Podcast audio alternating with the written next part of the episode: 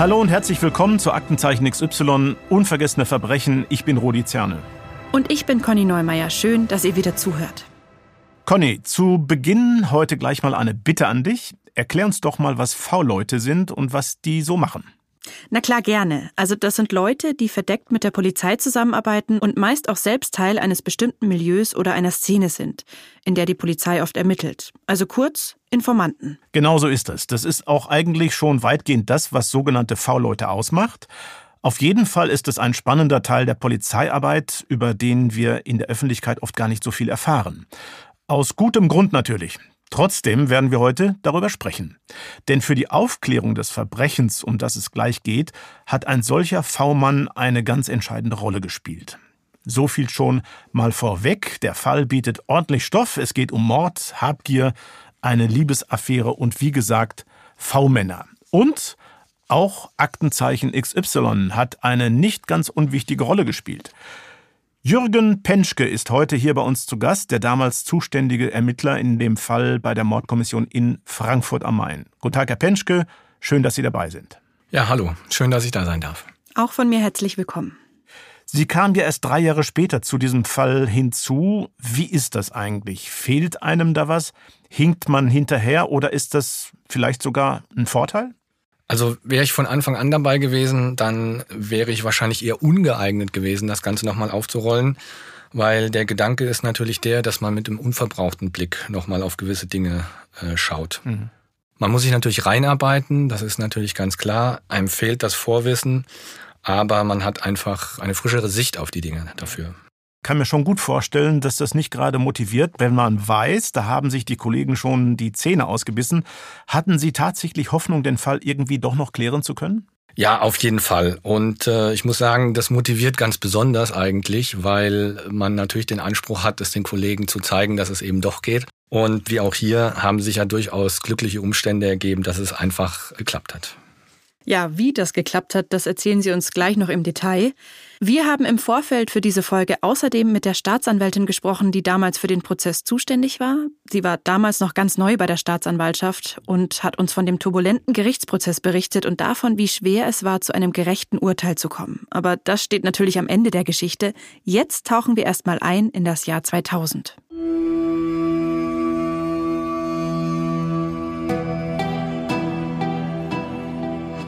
Frankfurt am Main Ende Juli 2000, nur wenige Gehminuten vom Hauptbahnhof entfernt im Stadtteil Gutleuth.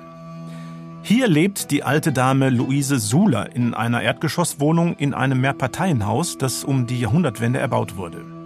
Ihren Namen haben wir für die Podcast-Folge geändert.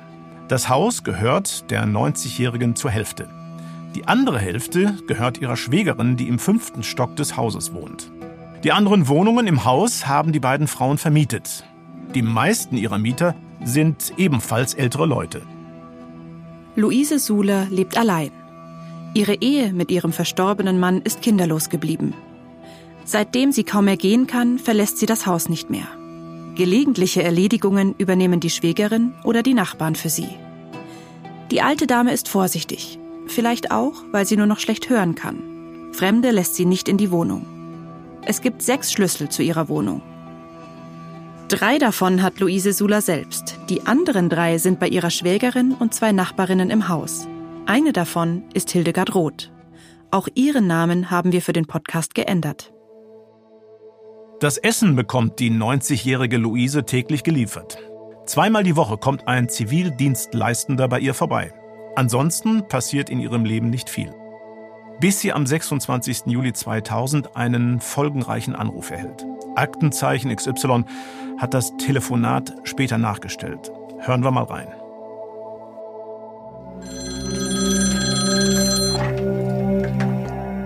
Guten Tag, ich bin von der Kirchengemeinde. Wie bitte? Ich sagte eben, dass ich von Ihrer Kirchengemeinde bin. Ja, ach so. Ich wollte mal fragen, wie es mit Ihren Zivis läuft. Ja, gut. Ich würde gerne mal einen meiner Mitarbeiter bei Ihnen vorbeischicken. Ja, warum denn? Er würde Sie gerne mal kennenlernen. Er wird ab Herbst wahrscheinlich Ihre Pflege übernehmen. Aha. Wir wollen doch nur, dass Sie mit dem Service zufrieden sind. Kann er denn heute mal vorbeikommen? Jetzt? Ja, wenn Sie meinen. Tatsächlich steht gegen 15 Uhr jemand bei Luise Sula vor der Tür. Es ist ein junger Mann, Anfang 20 und auffallend groß. Ja, guten Tag. Kommen Sie ruhig rein. Den Besuch des Mannes in ihrer Wohnung wird Luise Sula jedoch schnell bereuen. Sie berichtet später an diesem Tag ihrer Nachbarin Hildegard Roth davon. Sie habe den Mann nicht in ihre Wohnung lassen sollen und sie fürchtet, damit einen Fehler gemacht zu haben.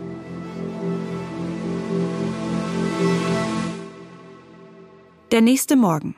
Es ist halb zehn. Ein junger Mann, der wie üblich das Essen für den Tag liefern soll, klingelt an der Tür von Luise Sula. Mehrmals. Doch es macht niemand auf. Er stellt außerdem fest, dass die Rollläden ihrer Wohnung noch unten sind, obwohl sie um die Uhrzeit normalerweise längst wach ist. Er klingelt schließlich bei der Nachbarin Hildegard Roth, die ja einen Schlüssel zur Wohnung der alten Dame hat. Hildegard Roth und der junge Mann betreten die Wohnung der 90-Jährigen.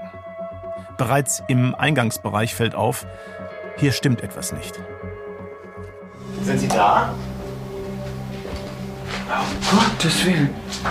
Was ist denn hier passiert? In der Wohnung herrscht das blanke Chaos. Schränke und Kommoden sind aufgerissen und durchwühlt, der Inhalt teilweise auf dem Boden verstreut. Hildegard Roth will Hilfe holen. Doch am Telefon ist die Schnur zum Hörer abgerissen. Über ihr eigenes Telefon holt sie schließlich die Schwägerin der 90-Jährigen und deren Lebensgefährten zu Hilfe. Der betritt kurz darauf Luise Sulas Schlafzimmer. Auch dort ist alles verwüstet. Die Schranktüren sind offen, das Bettzeug, die Matratzen und die Lattenroste liegen neben dem Bett. Erst als er anfängt, die Matratzen hochzuheben, entdeckt er darunter Luise Sula. Sie liegt mit dem Kopf in einer Blutlache. Sie hat blutunterlaufene Flecken im Gesicht, ihre Hände sind blau, sie ist tot.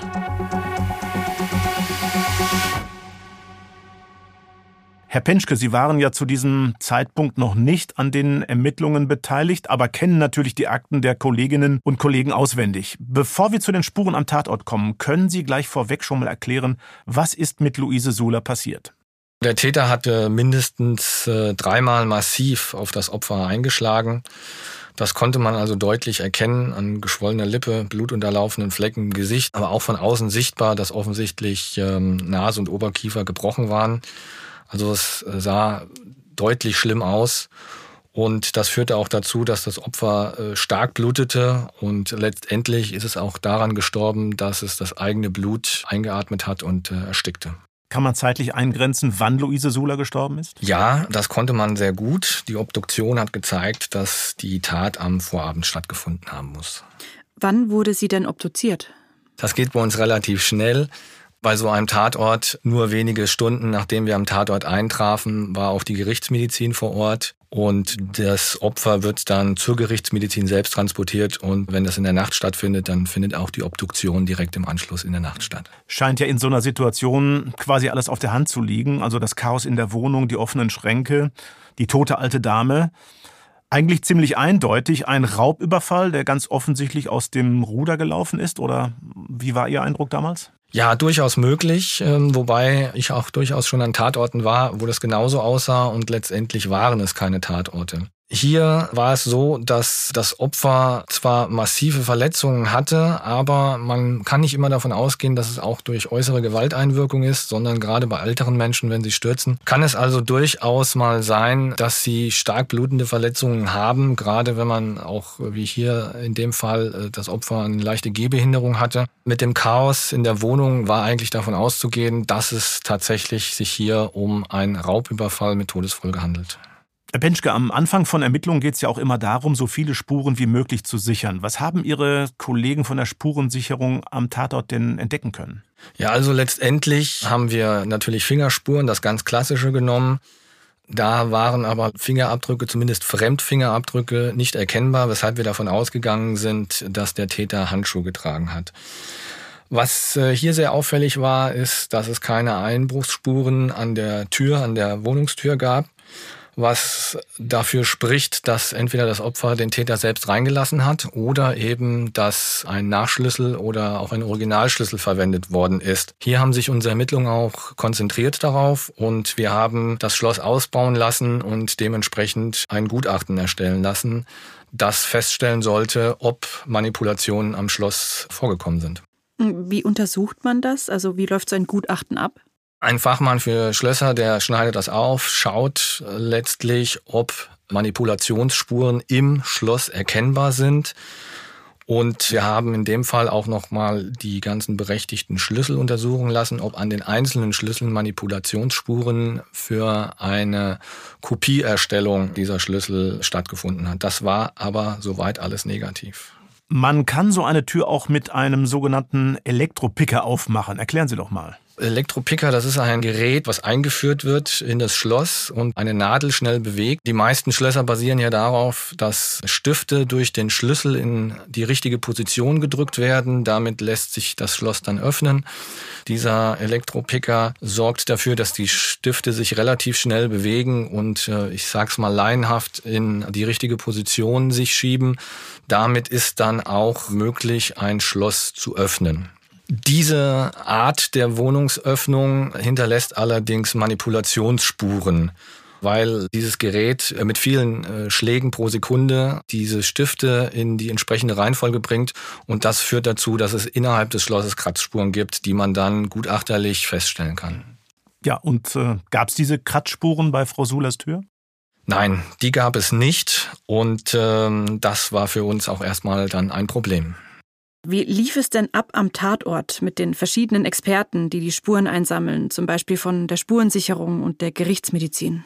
Also Gerichtsmedizin und Spurensicherung, die treffen sich am Tatort und die sprechen auch ab, in welcher Reihenfolge wer was macht, damit es zu keinen Spurenverlusten kommt.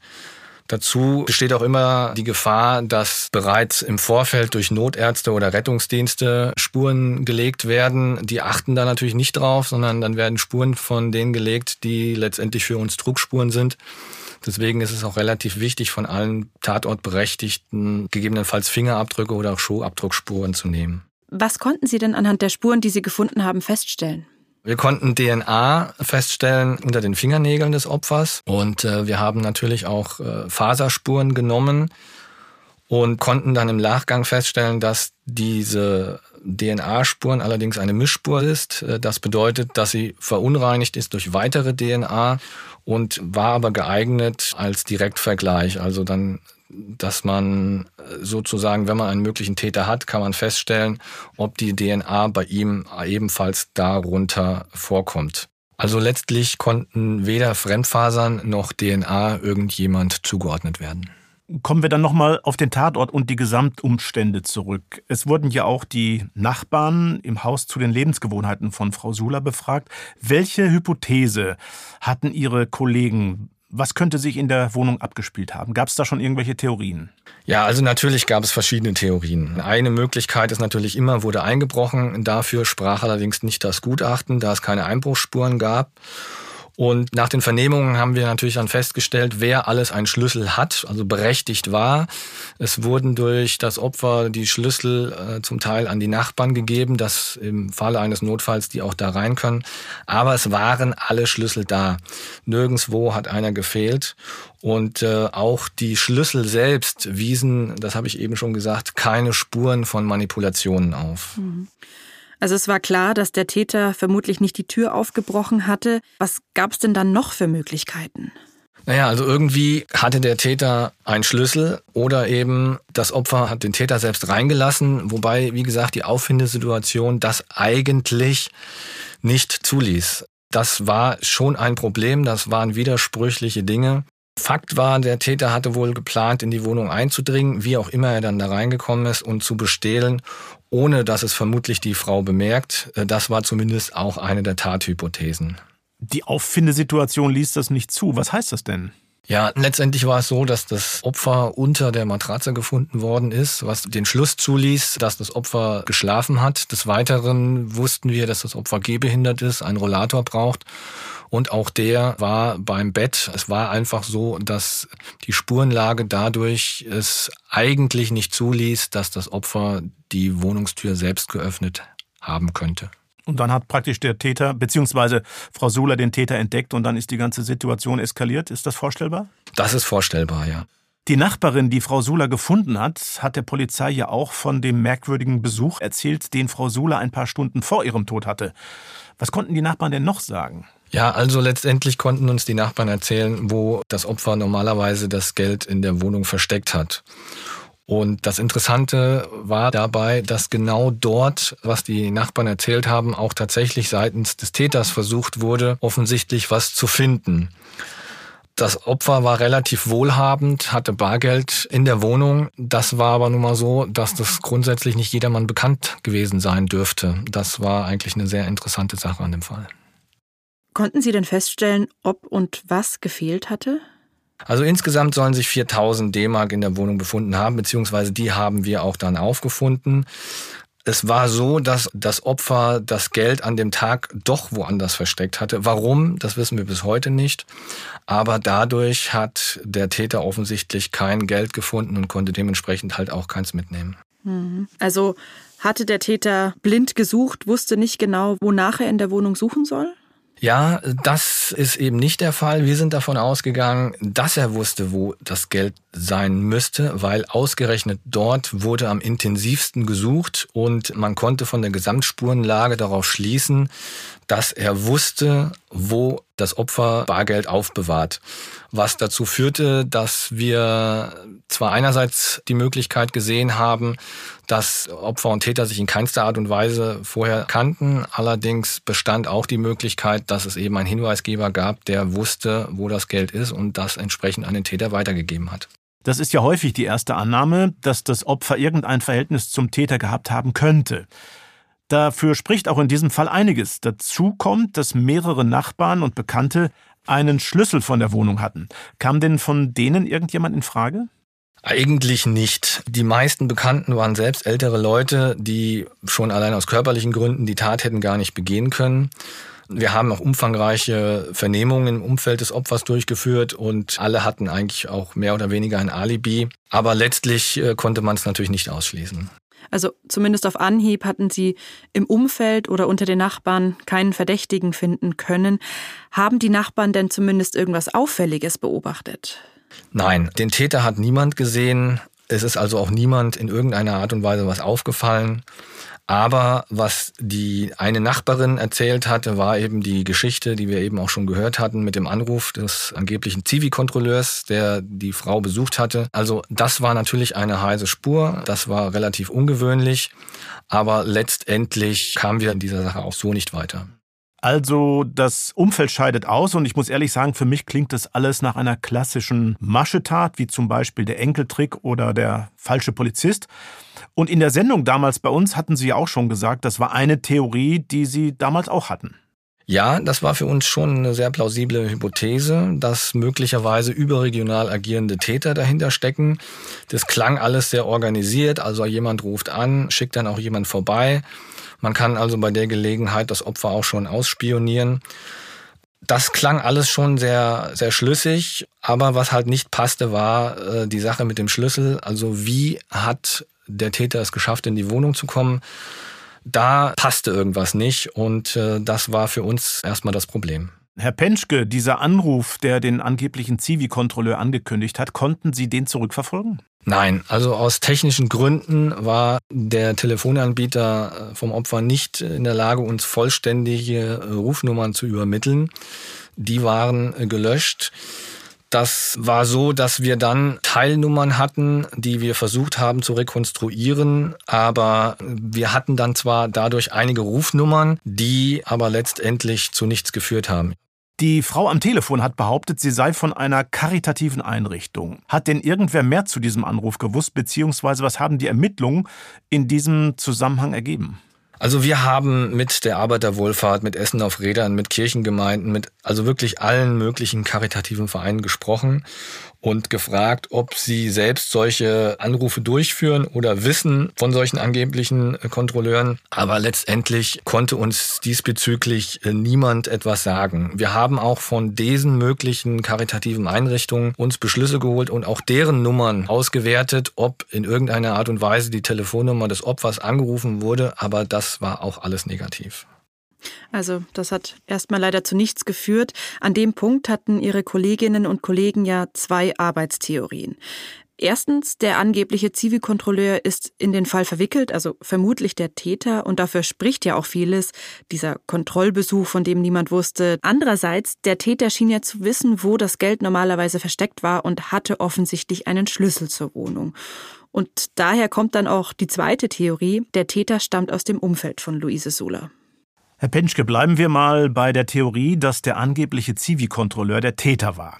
Das passt ja im Prinzip ganz gut zu dieser Bandenhypothese, von der wir vorhin schon kurz gesprochen haben, oder? Ja, also das klingt auf jeden Fall wie eine Masche, ähm, die die Täter an verschiedenen Orten möglicherweise versucht hatten. Und dass es letztendlich hier nur zu einem Exzess in irgendeiner Art und Weise kam die Möglichkeit, dass ein Reisender, ein einzeln reisender Täter oder sogar mit Komplizin diese Tat regelmäßig begehen, die war auf jeden Fall schon mal da. Also es gab tatsächlich ähnliche Fälle? Nein, wir konnten bei anderen Polizeipräsidien nichts in Erfahrung bringen, dass diesbezüglich in irgendeiner Art und Weise das eine Masche wäre oder schon woanders vorgekommen wäre. Waren Ihre Kolleginnen und Kollegen damit dann erstmal am Ende ihrer Möglichkeiten? Ja, relativ. Also natürlich versucht man dann noch mal ein bisschen mehr. Wir haben dann Kollegen zu den Häuserblock geschickt und darüber hinaus, die noch mal umfangreiche Befragungen durchgeführt haben, ist vielleicht doch jemand was aufgefallen. Mit der Schlüsselfrage selbst sind wir ja, wie gesagt, nicht weitergekommen. Wir haben dann eine Belohnung von 10.000 Mark ausgelobt für Hinweise. Entsprechend das verbunden mit einer Öffentlichkeitsfahndung, so dass möglicherweise doch noch Hinweise oder Spuren kommen. Das war dann auch der Fall. Es sind viele Hinweise eingegangen, die aber letztendlich alle nicht zum Erfolg geführt haben. Damit hörte dann also die erste Ermittlungsphase zunächst mal auf. Äh, wann war das jetzt genau? Nach einem halben Jahr haben die Kollegen die Akten erstmal geschlossen, weil sie letztendlich nicht weitergekommen sind. Alle Spuren wurden ausgewertet und allen Hinweisen wurde bis dato nachgegangen. Also wird in diesem Fall erstmal nicht weiter ermittelt. Die Bewohner im Haus selbst sind ältere Leute und tief betroffen von Frau Sulas Tod. Sie müssen sich fragen, könnte nicht auch ich Opfer werden? Ein Täter ist unterwegs, der es aufs Geld abgesehen hat und unglaubliche Brutalität an den Tag legt. Und es ist noch unklar, wer er ist. Muss man also Angst haben vor den angeblichen Mitarbeitern der Wohlfahrtsorganisationen? Oder noch schlimmer, kommt der Täter sogar aus den eigenen Reihen?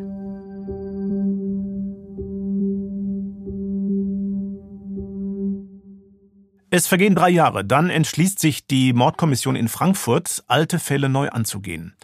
Auch der Mord an Luise Suler soll nochmal aufgerollt werden. Ein neuer Ermittler wird dazugeholt, das waren Sie, Herr Penschke. Wir hatten bei Aktenzeichen XY schon mehrere Fälle, bei denen sich der ursprünglich ermittelnde Kommissar nochmal an den Cold Case gesetzt hat. Bei Ihnen war es anders. Sie kamen neu hinzu. Wie wird das überhaupt entschieden? Also grundsätzlich war es bei uns so, dass es sich eigentlich um normales Vorgehen handelt. Der Mord selbst wurde auch weiterhin in derselben Mordkommission bearbeitet, aber ich kam damals neu hinzu und mir traute man sozusagen zu, einen unverbrauchten Blick auf die Sache zu haben, um die Dinge, die vielleicht für den einen oder anderen selbstverständlich sind, nochmal zu hinterfragen und gegebenenfalls neu zu ja, ermitteln und äh, die eine oder andere Untersuchung neu zu machen. Was waren die ersten Schritte, als Sie diesen Fall übernommen haben? Also wir haben uns natürlich erstmal angeguckt, ob es einen technischen Fortschritt in den Untersuchungen gibt. Also DNA war ja zu dem damaligen Zeitpunkt so, dass da tagtäglich neue, äh, ganz tolle Dinge äh, möglich waren. Und wir wollten einfach mal schauen, ob für unseren Fall auch was dabei ist, womit wir äh, neue Spuren oder verbesserte Spurenauswertung haben. Also gab es damals einen so großen Fortschritt in so wenigen Jahren? Ja, äh, bedingt. Also äh, wir haben uns informiert bei Fachzeitschriften, haben auch nochmal mit Experten gesprochen, bei uns vom LKA, aber auch mit externen Wissenschaftlern, haben ihnen den Fall vorgestellt und haben ihnen von unseren DNA- und Faserspuren erzählt und einfach gefragt, was man da jetzt gegebenenfalls noch machen kann. Der größte Unterschied war eigentlich, dass man nun etwas weniger DNA brauchte, um einen größeren Strang zu erhalten. Dennoch war es hier so, dass dadurch, dass es eine Mischspur war, eben kein direkter Vergleich möglich war. Also haben Sie jetzt nochmal die DNA-Spuren untersuchen lassen, die unter den Fingernägeln von Frau Sula gefunden wurden und die Fremdfasern. Kam denn diesmal was raus?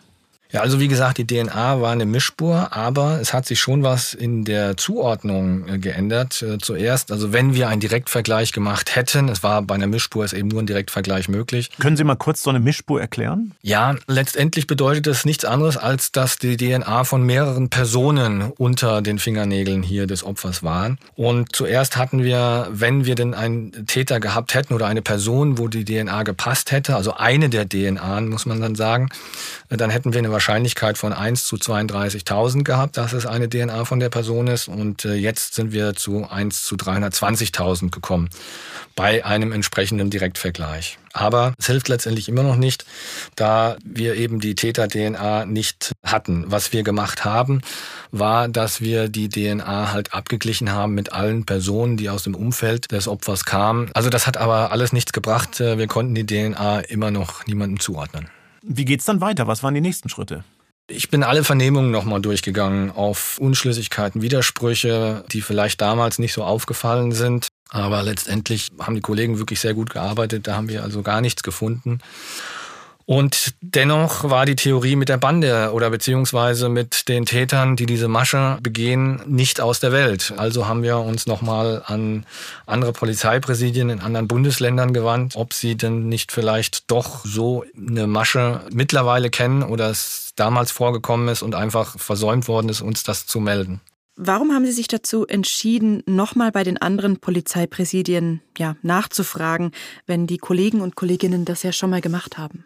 Ja, also man versucht es natürlich größtmöglich zu streuen und zu verteilen. Aber letztendlich können Sie nicht jedem Polizeibeamten diesen Mord so zur Kenntnis geben, der vielleicht von so einer Masche mal gehört hat.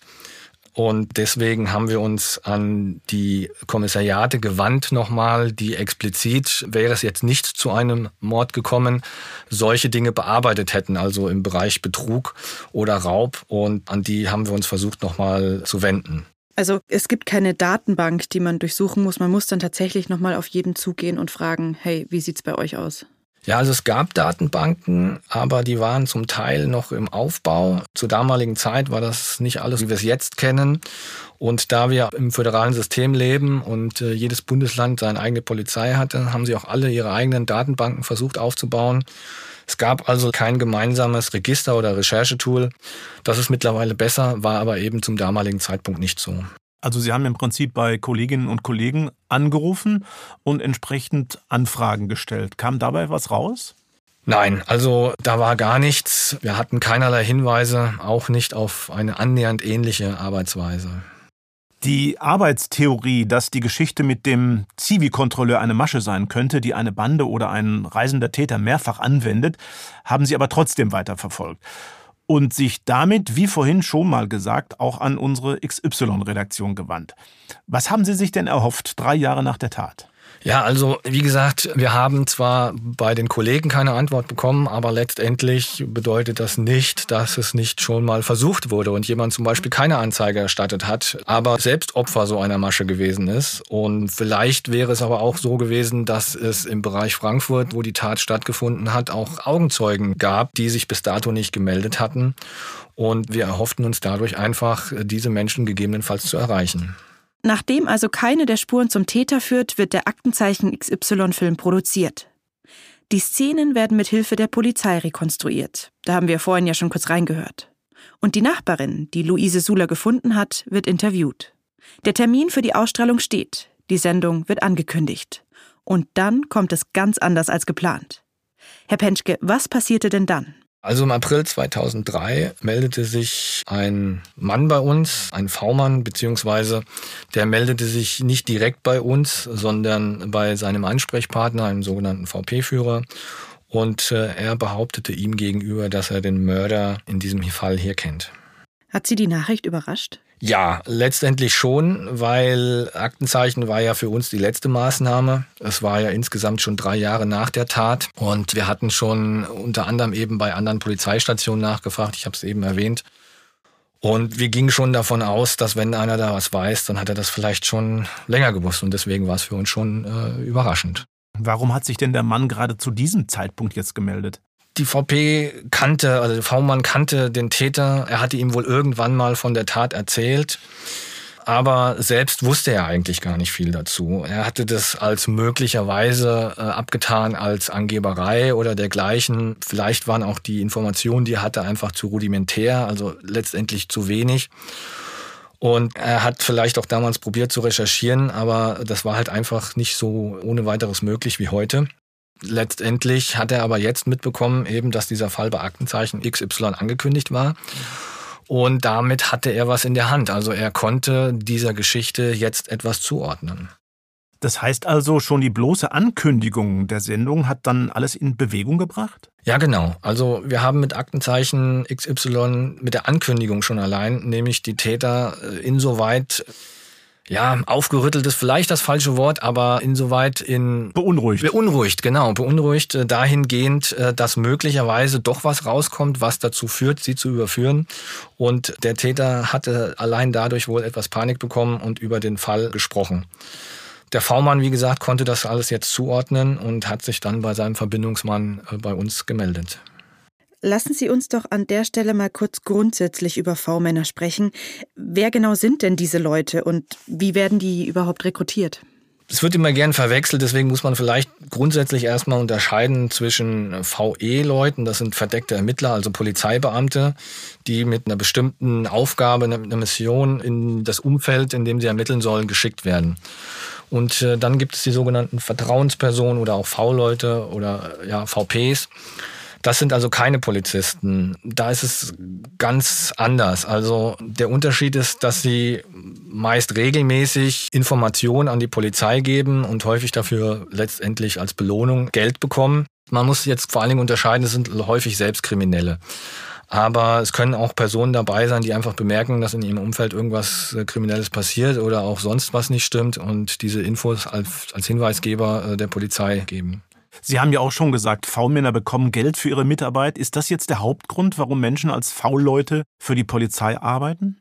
Also ich denke, da wird es unterschiedliche Gründe geben. Es ist durchaus möglich, dass derjenige, der uns Hinweise gibt, dadurch sich einen eigenen Vorteil verspricht, weil er selbst vielleicht Straftäter ist und eine konkurrierende Bande oder sowas ausschalten will, damit die nicht mehr im Geschäft sind oder auch einfach tatsächlich aus Geldgründen, wobei die Bezahlung bei uns, glaube ich jetzt zumindest, ich kenne mich im Einzelnen nicht aus, was die bekommen, nicht so toll ist. Wie glaubwürdig sind denn dann solche Aussagen von V-Männern, wenn sie Geld dafür bekommen? Also die könnten ja die Polizei auch einfach anlügen, oder?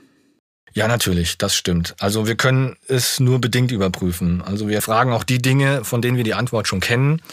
Und dann muss man einfach schauen, ob das passt. Und natürlich gucken wir drauf, ob die Person letztendlich in der Vergangenheit schon in irgendeiner Art und Weise aufgefallen ist, dass es da falsche Angaben gab. Hm. Und äh, dann wären diese Leute natürlich, äh, kommen dann natürlich nicht mehr in Betracht.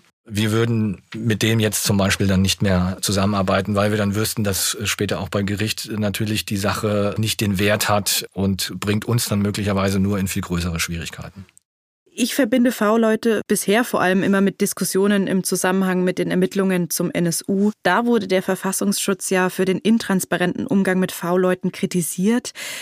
V-Leute haben dabei wichtige Informationen verschwiegen oder gelogen. Und Sie sagen ja auch gerade selbst, es ist total schwierig zu entscheiden, ob man den Aussagen wirklich trauen kann. Warum arbeitet man denn dann trotzdem immer wieder mit denen zusammen? Also ich kann jetzt erstmal nur sagen, was sowieso öffentlich ist. Das ist natürlich ein weiteres Feld. Eine große politische Dimension hat das Ganze. Sie haben es äh, gesagt mit dem NSU. Das ist natürlich ein zweischneidiges Schwert. Aber für uns sind sie vor allen Dingen erstmal zentral, um Zugang zu Informationen aus dem Milieu zu bekommen. Vom Grundsatz her kann man davon ausgehen, oder zumindest ist das bei den meisten so, in der organisierten Kriminalität zumindest, dass mit uns niemand redet und dementsprechend können wir schlecht solche Strukturen aufklären. Und V-Leute sind nicht nur dafür da, gegebenenfalls die einzelne Tat aufzuklären, sondern auch Informationen über das Gesamte einer Organisation zu geben. Also letztendlich Strukturfragen zu beantworten. Und das ist eigentlich auch eine der Gründe, weshalb man mit V-Personen zusammenarbeitet. Was ist gemeint mit Strukturfragen? Letztendlich geht es um die Frage, wie zum Beispiel eine kriminelle Organisation aufgebaut ist. Wer ist der Chef? Wer macht das? Wer macht das? Also letztendlich ist das häufig auch nicht anders als ein Wirtschaftsunternehmen. Aber da wir eben keine Informationen als Polizeibeamte bekommen, ist das eben ein probates Mittel über V-Leute. Und äh, warum haben Sie der Aussage in diesem ganz konkreten Fall vertraut? Hier war es einfach deutlich, dass er sehr viele Details wusste, die auch nicht öffentlich bekannt waren, die wir zuvor nicht äh, veröffentlicht haben. Und auch die Geschichte, die er drumherum erzählte, passte zu allem dem, was wir bis jetzt ermittelt haben. Gab es denn auch Anlass zu der Vermutung, dass der Mann selbst involviert war? Also hatte er zum Beispiel selbst einen kriminellen Hintergrund? Ja, also das konnten wir letztendlich nicht ausschließen. Aber auch ich wusste zu dem Zeitpunkt nicht, äh, wer der Mann ist oder warum er mit uns zusammenarbeitet. Also das war auch selbst mir nicht bekannt. Ist ja interessant, warum wussten Sie das nicht? Ich dachte, V-Leute sind dann der Polizei quasi schon ja namentlich bekannt. Nein, also in dem Fall war es auch so, dass die Vernehmung ein anderer Kollege gemacht hat, also ein sogenannter V-Mann-Führer. Ich sage letztendlich diesem Kollegen nur, welche Informationen ich brauche. Er trifft sich dann irgendwo mit dem Mann. Wo das ist und wann das ist, das weiß ich auch nicht.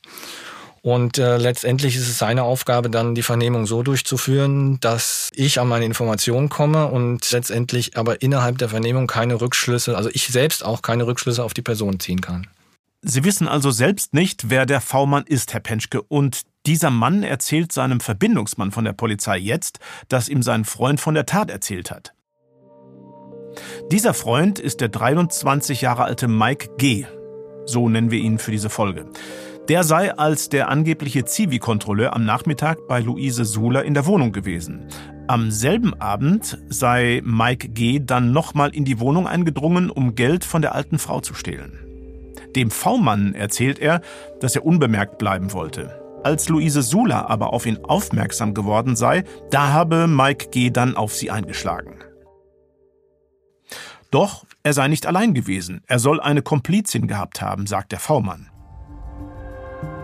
Die damalige Partnerin von Mike G., Juliane M., 38 Jahre alt. Auch ihren Namen haben wir geändert. Und sie kennt Luise Sula. Sie ist die Tochter der Nachbarin Hildegard Roth.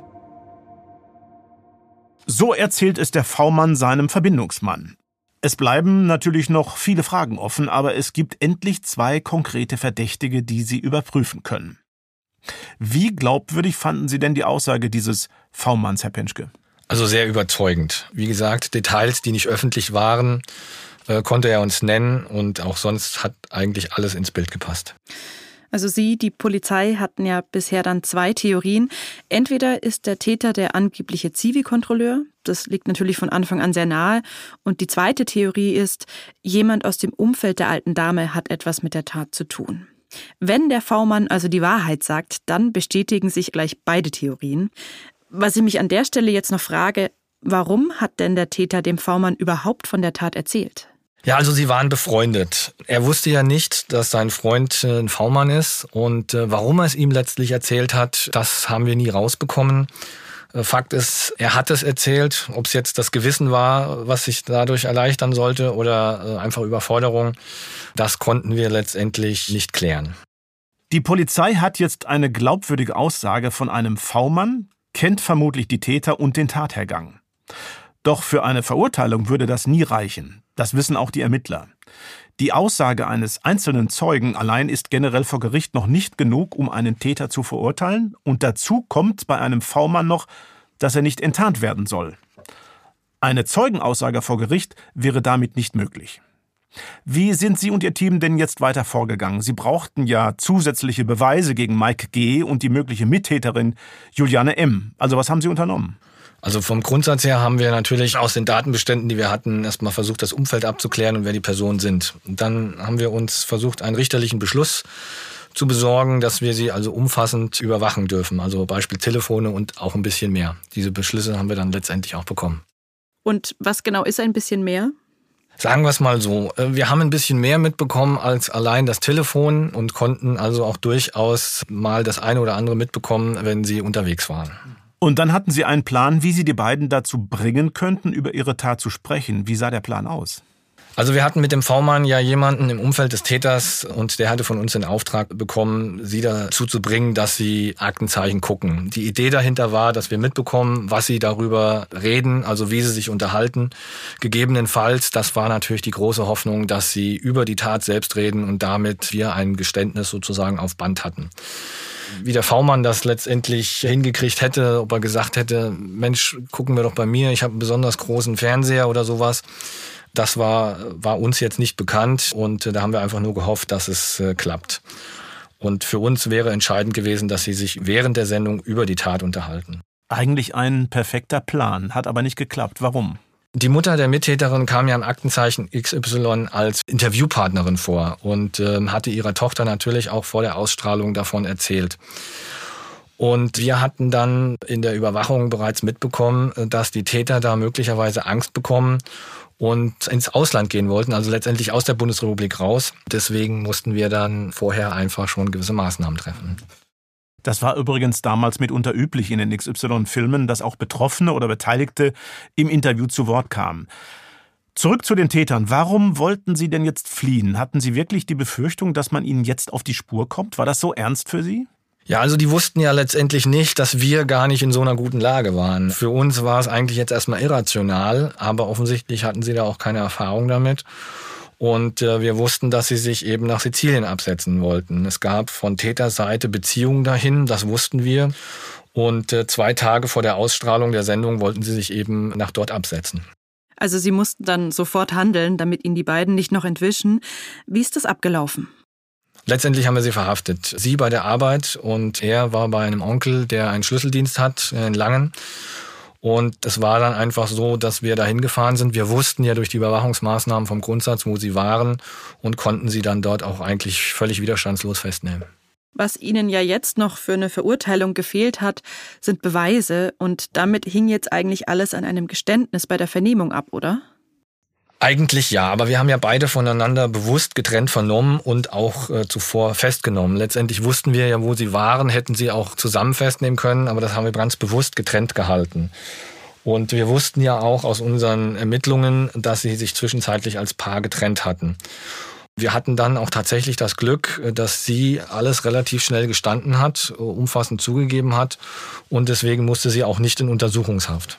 Und was war mit ihm? Er hingegen war in keiner Art und Weise kooperativ, wollte halt letztlich ohne seinen Anwalt nichts sagen. Auch wenn er nichts sagt, die Aussage der Frau passt zu dem, was die Polizei bisher ermittelt hat und auch zu dem, was der V-Mann erzählt hat. Das Bild sieht jetzt so aus. Juliane M. hat erst eine Ausbildung zur Altenpflegerin und später zur Sekretärin gemacht. Sie hatte einen sicheren Job bei einer Immobilienfirma. Sie lernt Mike G. Anfang des Jahres 2000 kennen. Damals war sie noch mit einem anderen Mann verheiratet, aber die Ehe war schon gescheitert. Mike G. und Juliane M. werden ein Paar. Als die Tat passiert, sind sie erst seit ein paar Monaten zusammen. Sie lebt in dieser Zeit in Scheidung von ihrem Mann. Juliane M. weiß, dass die Nachbarin ihrer Mutter wohlhabend ist. Sie kennt sie, seit sie zehn Jahre alt ist. Ihre Mutter besucht die alte Dame mehrmals pro Woche. Und Juliane M. weiß, wo ihre Mutter den Schlüssel für die Wohnung von Luise Suler aufbewahrt. Das alles weiß auch Mike G. Und zwar von Juliane M.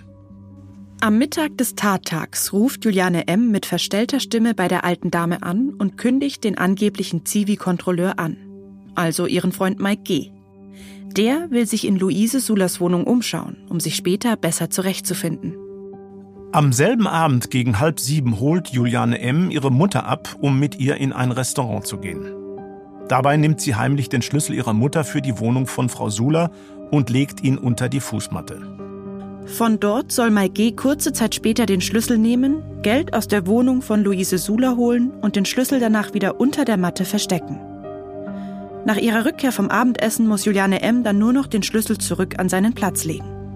Damit wären alle Spuren verwischt und sie selbst hätte gleichzeitig auch noch ein Alibi. So erzählt es Juliane M. in ihrer Vernehmung der Polizei. Doch wie wir wissen, klappt das alles nicht so wie geplant. Im Schlafzimmer von Luise Sula läuft das Radio. Als Mike G. in das Schlafzimmer schleicht, bemerkt sie ihn. Daraufhin schlägt Mike G. mehrmals auf die Frau ein. Er bricht ihre Nase, sie fällt vom Bett und blutet stark. Er will das Geld aus dem Schrank im Schlafzimmer nehmen, doch es liegt nicht an seinem gewohnten Platz. Auf der Suche nach dem Geld reißt er die Matratzen und die Lattenroste vom Bett und wirft sie auf die am Boden liegende, schwer verletzte Frau. Er durchwühlt die ganze Wohnung, öffnet alle Schränke und Schubladen, aber das Geld findet er nicht. Jetzt beschließt er abzuhauen. Er verlässt die Wohnung, legt den Schlüssel zurück unter die Fußmatte und fährt weg. Nachdem seine Komplizin Juliane M. vom Abendessen zurück ist, treffen sie sich. Er erzählt ihr weinend, er glaube, Luise Suler sei tot.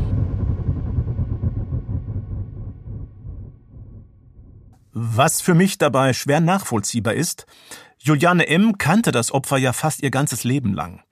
Hatte sie keine Skrupel, die alte Dame zu bestehlen und auch die Vorstellung, dass die 90-Jährige vielleicht doch noch Hilfe hätte brauchen können. Der Täter hatte ja schließlich nur gesagt, er glaube, sie sei tot. Ja, also für uns ist das äh, oder war das schwer nachvollziehbar. Sie hat erzählt, dass er sie unter Druck gesetzt habe. Er hatte keine sichere Arbeit, zumindest zu dem damaligen Zeitpunkt, äh, nur wechselnde Jobs als Sicherheitsmann. Und wir wussten, dass er Drogen nimmt und auch in nicht unerheblichem Maße wohl Geldprobleme hatte. Es gab daraufhin wohl auch Gläubiger, vor denen er immer wieder auf der Flucht war. Und ähm, sie meinte zumindest, dass sie rein aus Liebe gehandelt hätte. Und dass das Ganze nicht geplant gewesen sei, zumindest nicht dahingehend geplant, dass das Opfer dann bei der Tat auch sterben würde. Wie kam es denn konkret überhaupt dazu, dass die beiden die Tat überhaupt geplant hatten?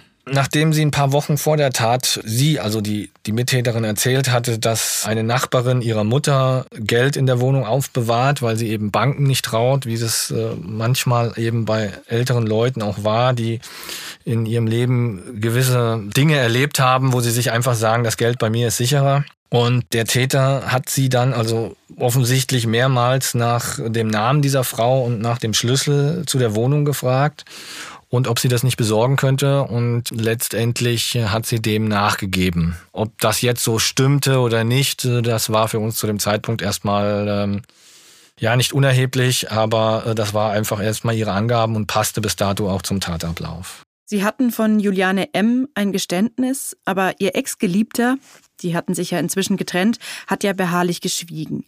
Hatten Sie denn gegen ihn mit Ihrer Aussage dann trotzdem genug in der Hand? Ja, also wir hatten natürlich diesen DNA-Abgleich der Mischspur und diese Mischspur traf zu und zwar eben zu 100 Prozent dahingehend, dass seine DNA zu 1 zu 320.000, ich hatte es vorhin erwähnt, gepasst hatte. Das äh, ist natürlich schon ganz erheblich an einem großen Indiz, wenn man nicht sagen will, dass es schon ein Beweis ist. Aber mit der Aussage der Mittäterin und des V-Mannes war das für uns eigentlich eine sehr gute Ausgangsposition, eine gute Beweislage. An diesem Punkt sind die Täter gefasst, die Tat ist gestanden und die Beweise sind gesammelt, also die Polizei hat ihre Arbeit getan. Der Gerichtsprozess steht an. Aber da gibt's noch eine Sache. Es könnte sein, dass Mike G. für seine brutale Tat womöglich mit einer relativ geringen Haftstrafe davonkommt. Der Täter ist zum Tatzeitpunkt nämlich erst 20 Jahre alt. Und in Deutschland gilt, wer bei der Tat unter 21 Jahre alt ist, kann bei der Gerichtsverhandlung noch nach dem milderen Jugendstrafmaß verurteilt werden. Und das passiert in den allermeisten Prozessen mit heranwachsenden Tätern. Das höchstmögliche Strafmaß im Jugendstrafrecht sind zehn Jahre Haft. Auch Mike G. kann also erstmal darauf hoffen, nach Jugendstrafrecht und damit wesentlich milder verurteilt zu werden als ein erwachsener Täter. Die Frage, nach welchem Recht entschieden werden soll, wird dann aber die Hauptfrage der Verhandlung. Und hier wird die Staatsanwältin in dem Fall wichtig, Silke Hüttig. Es ist einer ihrer ersten Fälle. Sie ist noch eine junge Juristin. Jugendstrafrecht ist damals auch nicht ihr Spezialgebiet. Aber sie denkt, zehn Jahre Haft sind für einen Raubmord, für so ein kaltblütiges Verbrechen zu wenig. Insbesondere wenn er vorzeitig entlassen werden kann, wie es oft üblich ist. Silke Hüttig findet deshalb, Mike G. muss nach dem härteren Erwachsenenstrafrecht bestraft werden. Davon will sie das Gericht unbedingt überzeugen und findet dafür einige Argumente. Weil halt die Tat überhaupt nicht jugendtypisch ist also ist jetzt keine Tat, die typischerweise Jugendliche begehen, weil der Angeklagte auch äh, schon sehr selbstständig gelebt hat. Er hatte eine Freundin, die viel, viel älter war als er. Sie war übrigens 17 Jahre älter als er. Zu berücksichtigen ist, Mike G. hatte keine leichte Kindheit. Seinen Vater hat er nie kennengelernt und weil seine Mutter mit ihm überfordert war und er mit seinem Stiefvater nicht gut klarkam, ist er teilweise auch bei seiner Großmutter aufgewachsen. Das spräche dafür, ihn milder zu beurteilen. Aber abgesehen davon gibt es keinen Grund, ihn nicht als Erwachsenen zu behandeln. Er hat den Hauptschulabschluss geschafft, später eine Ausbildung zum Metzger gemacht. Danach hat er regelmäßig als Türsteher und im Sicherheitsdienst gearbeitet. Mike G. hat schon seit Jahren Drogen genommen, zum Beispiel Speed und Amphetamine und dadurch auch schon mal seinen Führerschein verloren. Silke Hüttig ist überzeugt davon, dass er mit diesem Lebensweg ein Erwachsener ist und so vor Gericht auch behandelt werden muss. Trotzdem hat sie Bedenken. Allerdings war es so, dass ich damals mein Plädoyer vorbereitet habe und dann halt entschieden habe, ich bin einfach überzeugt davon, dass das rechtlich als Mord einzuordnen ist. Ich bin auch überzeugt davon, dass hier Erwachsenenstrafrecht anzuwenden ist, mit der logischen Folge, dass dann der Angeklagte lebenslänglich ins Gefängnis gehen muss. Und das hat dann bei mir so ein ganz bisschen Unzufriedenheit ausgelöst, dass ich dachte, das ist schon hart, einen 24-Jährigen lebenslänglich ins Gefängnis zu schicken. Doch dann findet Silke Hüttig eine überraschende Lösung, einen Kompromiss. Es war überhaupt nicht mein Gebiet. Und irgendwie bin ich halt bei der Lektüre des Gesetzes eigentlich dann plötzlich auf eine Vorschrift gestoßen. 106 Jugendgerichtsgesetz sagt halt, dass bei heranwachsenden Tätern, die wie Erwachsene zu behandeln sind, äh, man aber auch eine zeitige Jugendstrafe bis zu 15 Jahren verhängen kann. Und da war ich total zufrieden, als ich das gefunden habe weil das für mich eigentlich die perfekt passende Strafe war und habe gedacht, wie toll, dass der Gesetzgeber sich das auch schon so überlegt hat und selber diese Idee hatte.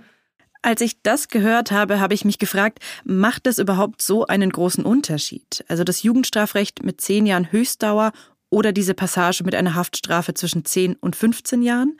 Silke Hüttig sagt, ja dann muss man ja quasi für zehn Jahre das so Schlimmste Vorstellbare an Straftat nehmen, sodass, wenn wir uns in einem Rahmen bis zu zehn Jahren bewegt hätten, hätte er vielleicht acht oder neun bekommen. Aber sagen wir mal, diejenigen, die jedenfalls beanstandungsfrei so eine Haftzeit durchlaufen, die bekommen dann ja meistens auch noch eine Reststrafenaussetzung. Also die dürfen dann nach der Hälfte oder zwei Drittel der Strafe äh, die JVA verlassen. Und da finde ich, macht es schon einen großen Unterschied, ob ich viereinhalb Jahre, das wäre die Hälfte von neun, oder sieben Jahre. Das finde ich ist dann doch nochmal ein ganz schöner Unterschied. Während des Prozesses redet Mike G. erstmal gar nicht. Erst am sechsten Prozesstag verliest er eine schriftliche Stellungnahme und beantwortet ein paar Fragen. Dabei belastet er seine Ex-Freundin schwer. Er behauptet, er sei von Juliane M. zum Diebstahl überredet worden, weil die Geldprobleme gehabt habe. Er habe Kokain und Ecstasy genommen und sei in dem Zustand mit dem Auto zur Wohnung von Luise Sula gefahren. Er könne sich nur noch an das Wohnzimmer erinnern und sei sich sicher, dass er sie nicht getötet habe. Doch das Gericht hält die Aussagen für nicht glaubwürdig. So hatte er und nicht Juliane M. Geldprobleme. Er hatte Schulden und war in der Vergangenheit sogar vor seinen Gläubigern ins Ausland geflohen. Auch andere Teile seiner Aussage stimmen nicht, zum Beispiel, dass er unter so starkem Drogeneinfluss noch hätte Auto fahren können. Der Richter glaubt also der Aussage von Juliane M. und nicht der von Mike G. Und urteilt, Mike G. bekommt eine Haftstrafe von zwölf Jahren für den versuchten Raub und den Mord an Luise Sula. Er habe aus Habgier billigend in Kauf genommen, dass sie stirbt. Er wird bestraft nach der Passage, die Silke Hüttig vorgeschlagen hat. So ein, zwei Jahre zu niedrig war es mir schon, aber überwogen hat tatsächlich schon die Zufriedenheit damit, dass diese Vorschrift Anwendung gefunden hatte. Obwohl Silke Hüttig keine Expertin im Jugendstrafrecht war, hatte sie also genau die Passage im Gesetz gefunden, die in ihren Augen eine angemessene Strafe vorsah.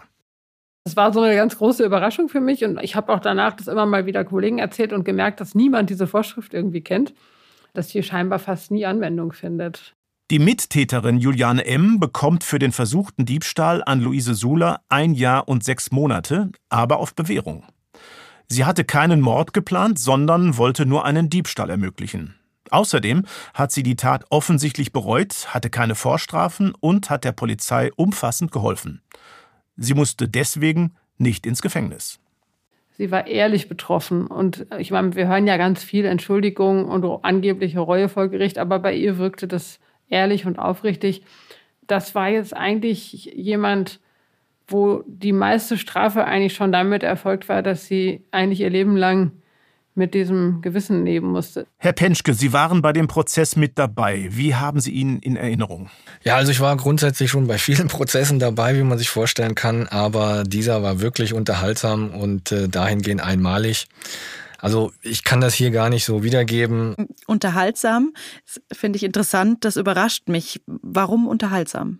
Ja, also es wurden Telefonate, die abgehört wurden während des Gerichtsprozesses abgespielt aus der Überwachung, was vom Grundsatz her eigentlich gar nicht äh, notwendig war sondern der Verteidiger äh, hatte das gefordert und der Gesprächsinhalt, äh, der war halt oft sexuell sehr aufgeladen und ähm, führte dann eben doch zu Schmunzeln innerhalb auch des Publikums. Also zum Beispiel war einmal, hatte die Mittäterin einer Freundin erzählt, wie sie sich ihren Anwalt ausgesucht hatte oder wie sie die Qualitäten des Anwaltes ähm, ja, äh, einordnet. Einordnet, genau, das ist das richtige Wort. Der sah nämlich aus, wirklich, also hätte ein Bruder sein können, wie Richard Gere ein relativ berühmter Schauspieler.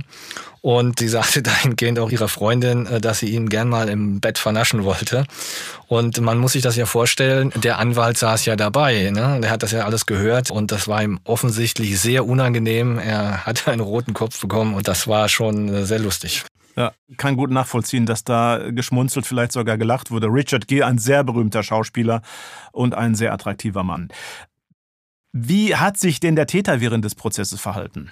Ja, also der hat eigentlich die ganze Zeit gar nicht geredet. Selbst wenn es also aus meiner Sicht zumindest sinnvoll gewesen wäre, äh, dem Gericht äh, seine Sicht der Dinge verständlicher zu machen, um einfach mildernde Umstände zu benennen äh, und auch dem Gericht kundzutun.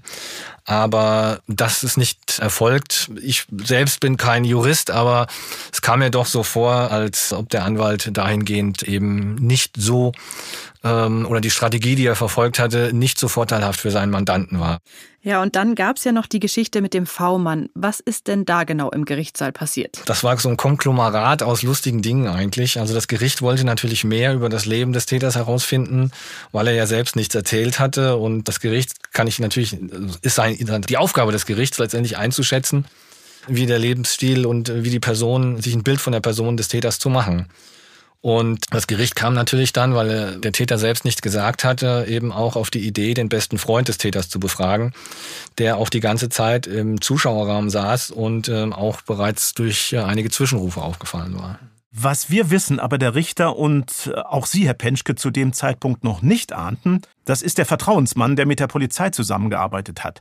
Wie konnte das denn passieren, wenn seine Identität eigentlich geschützt werden muss? Seitens der Polizei wurde ihm natürlich geraten, nicht zu erscheinen. Letztendlich hat er sich dem widersetzt. Er ist letztendlich trotzdem gekommen. Und der Schutz, den, den Auftrag, eine Vertrauensperson zu schützen, oder besser gesagt die Identität zu schützen, die haben eigentlich nur Polizei und dann die Staatsanwaltschaft, aber eben nicht das Gericht. Das Gericht hat einfach nur die Aufgabe, den Sachverhalt äh, auszuermitteln und aufzuklären. Und die haben ihn dann in den Zeugenstand geholt, wollten wissen, wer ist denn das? Und durch diese Auffälligkeiten, die er vorher gesetzt hat, äh, hat ein Richter dann ja letztendlich gefragt, ob er der V-Mann war. Das war dann, würde ich so deuten, nicht gerade schlau gewesen, so aufzufallen. Was hat denn der V-Mann im Zeugenstand gesagt? Er ist auch dadurch aufgefallen, dass er schon im Zeugenstand ganz komisch geantwortet hat. Er wollte also einfachste Fragen zum Leben des Täters nicht beantworten. Vermutlich, weil er den Täter eigentlich seinen besten Freund nicht weiter reinreiten wollte und äh, möglicherweise auch geschämt hat oder auch Angst hatte, gegen ihn offen auszusagen oder beziehungsweise, dass auch gegebenenfalls tatsächlich rauskommt, dass er der V-Mann ist. Und ich habe es eben schon gesagt, äh, irgendwann hat der Richter einfach knallhart gefragt, sind Sie der, der V-Mann? Und da war er erstmal platt und hat gar nichts gesagt. Aber anhand der Reaktion war es eigentlich relativ deutlich und dementsprechend musste das Gericht davon ausgehen, dass es ist und äh, hat die Beugehaft angeordnet, bis er eben entsprechende Angaben macht. Kurze Zwischenfrage, was ist denn eine Beugehaft? Also wenn man natürlich mit dem Beschuldigten verwandt oder verheiratet ist oder grob gesagt, wenn man in irgendeiner Art und Weise Auskunftsverweigerungsrechte gegenüber dem Gericht hat, dann muss man letztendlich nichts sagen. Ist das aber nicht der Fall, dann ist es staatsbürgerliche Pflicht, eben als Zeuge zur Verfügung zu stehen, wenn man was gesehen hat. Und wenn das Gericht weiß, ich habe Informationen, aber derjenige sagt eben diese Information nicht, aber das Gericht ist sich sicher, dass er diese Information hat, dann kann das Gericht Beugehaft anordnen. Und den Zeugen dann natürlich dazu bewegen, dass er eben die entsprechenden Angaben macht. Ja, und der Mann hat sich dann irgendwann doch entschieden zuzugeben, dass er der V-Mann ist. Wie war denn die Reaktion darauf? Ja, also da ging, der ein oder andere konnte sich vielleicht zwar schon vorstellen, aber da ging erstmal ein Rauen durch den Raum. Insbesondere die Mutter des Täters, die hat da aus meiner Sicht keine rühmliche Figur in der Verhandlung gemacht. Also die hat sowieso immer davon, ist sie davon ausgegangen, trotz der Beweislage, ihr Sohn sei unschuldig. Und die hat da einen riesen Aufstand gemacht und dem Freund dann eben vorgeworfen, dass er sie alle betrogen hätte, dass er sich an ihren Tisch gesetzt hat, dass äh, er von ihren Tellern gegessen hat, dass der V-Mann sozusagen wie ein Sohn für sie gewesen sei und konnte es nicht verstehen, dass er ihren Sohn verraten hatte. Ja, ich kann es mir in etwa vorstellen, da muss es ziemlich hoch hergegangen sein im Gerichtssaal. Hm, jetzt diese Frage, wie gerecht ist das Urteil? Beschäftigt Sie das im Nachhinein oder geben Sie den Fall an die Juristen ab und damit ist er für Sie abgeschlossen? Also grundsätzlich kann man natürlich seine eigenen ethischen Vorstellungen nicht ganz ablegen. Man versucht das professionell sozusagen zu verarbeiten. Es gibt Urteile, da ist das besser möglich und es gibt Urteile, bei denen man einfach weiß, es ist beispielsweise der Täter und die werden beispielsweise freigesprochen. Also aus meiner Sicht dann ganz klare Fehlurteile. Das gibt's natürlich auch, aber man lernt damit zu leben und äh, damit umzugehen. Das ist ein Teil der Professionalität. Und ein Urteil muss man natürlich äh, respektieren. Wir leben in einem Rechtsstaat und das ist nun mal die letzte Instanz. Es gibt ja so einen juristischen Spruch, vor Gericht gibt es keine Gerechtigkeit, sondern da bekommt man ein Urteil. Also da ist ein Stück weit schon was dran. Ja, und wie war es denn in diesem Fall? Also haben Sie das Urteil als gerecht empfunden? Ja, also ich fand es eigentlich sehr ausgewogen. Es war ungewöhnlich. Frau Hüttig hat es ja gesagt, dass eben mehr als zehn Jahre dabei rausgekommen sind, obwohl der Täter bei Tatausführung noch 20 war. Das kommt relativ selten vor. Deswegen muss ich sagen, also ich bin sehr zufrieden gewesen mit dem Urteil. Ähm, bei der Mittäterin, die ist schon sehr gut davon gekommen, das muss man ganz klar sagen. Aber letztendlich, in Anbetracht dessen, dass der Haupttäter wirklich äh, zu einer schuld- und tatangemessenen Strafe verurteilt worden ist, war das schon so weit okay. Was an dem Fall ist bei Ihnen denn am meisten hängen geblieben? Ja, nicht mal der Hauptangeklagte selbst, sondern auch die Mittäterin. Also es ist glaubwürdig, dass sie den Mord jetzt nicht wollte. Aber dass man jemand so behandeln kann oder dass man jemand als Opfer aussucht, den man als kleines Kind schon kennt. Ich stelle mir sozusagen gedanklich, ob das tatsächlich so war, weiß ich nicht, aber ich stelle mir gedanklich vor, eben, dass sie selbst als kleines Mädchen da bei der Oma war und Süßigkeiten gekriegt hat und so weiter, weil sie sagte ja auch selbst, sie sei als Kind schon häufiger in der Wohnung gewesen.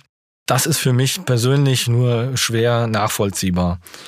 Und dann ist es ja nicht nur, dass die bestehlen lässt, sondern auch vorher ausspioniert. Ähm, das war schon ein hartes Ding. Ich meine, letztendlich, sie hat gesagt, dass sie es aus Liebe gemacht hat, aber dass man es tatsächlich so machen kann, das erschließt sich mir persönlich nicht.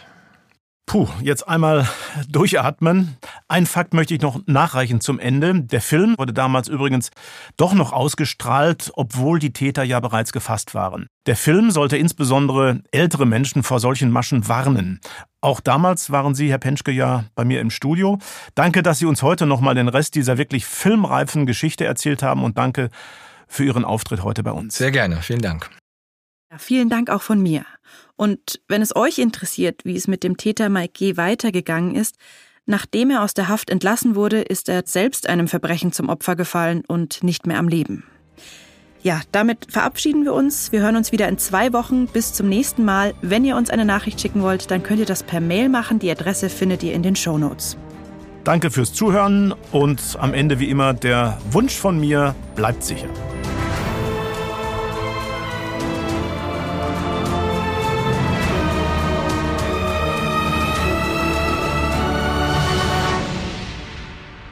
Aktenzeichen XY Unvergessene Verbrechen ist eine Produktion der Securitel in Kooperation mit Ikone Media im Auftrag des ZDF.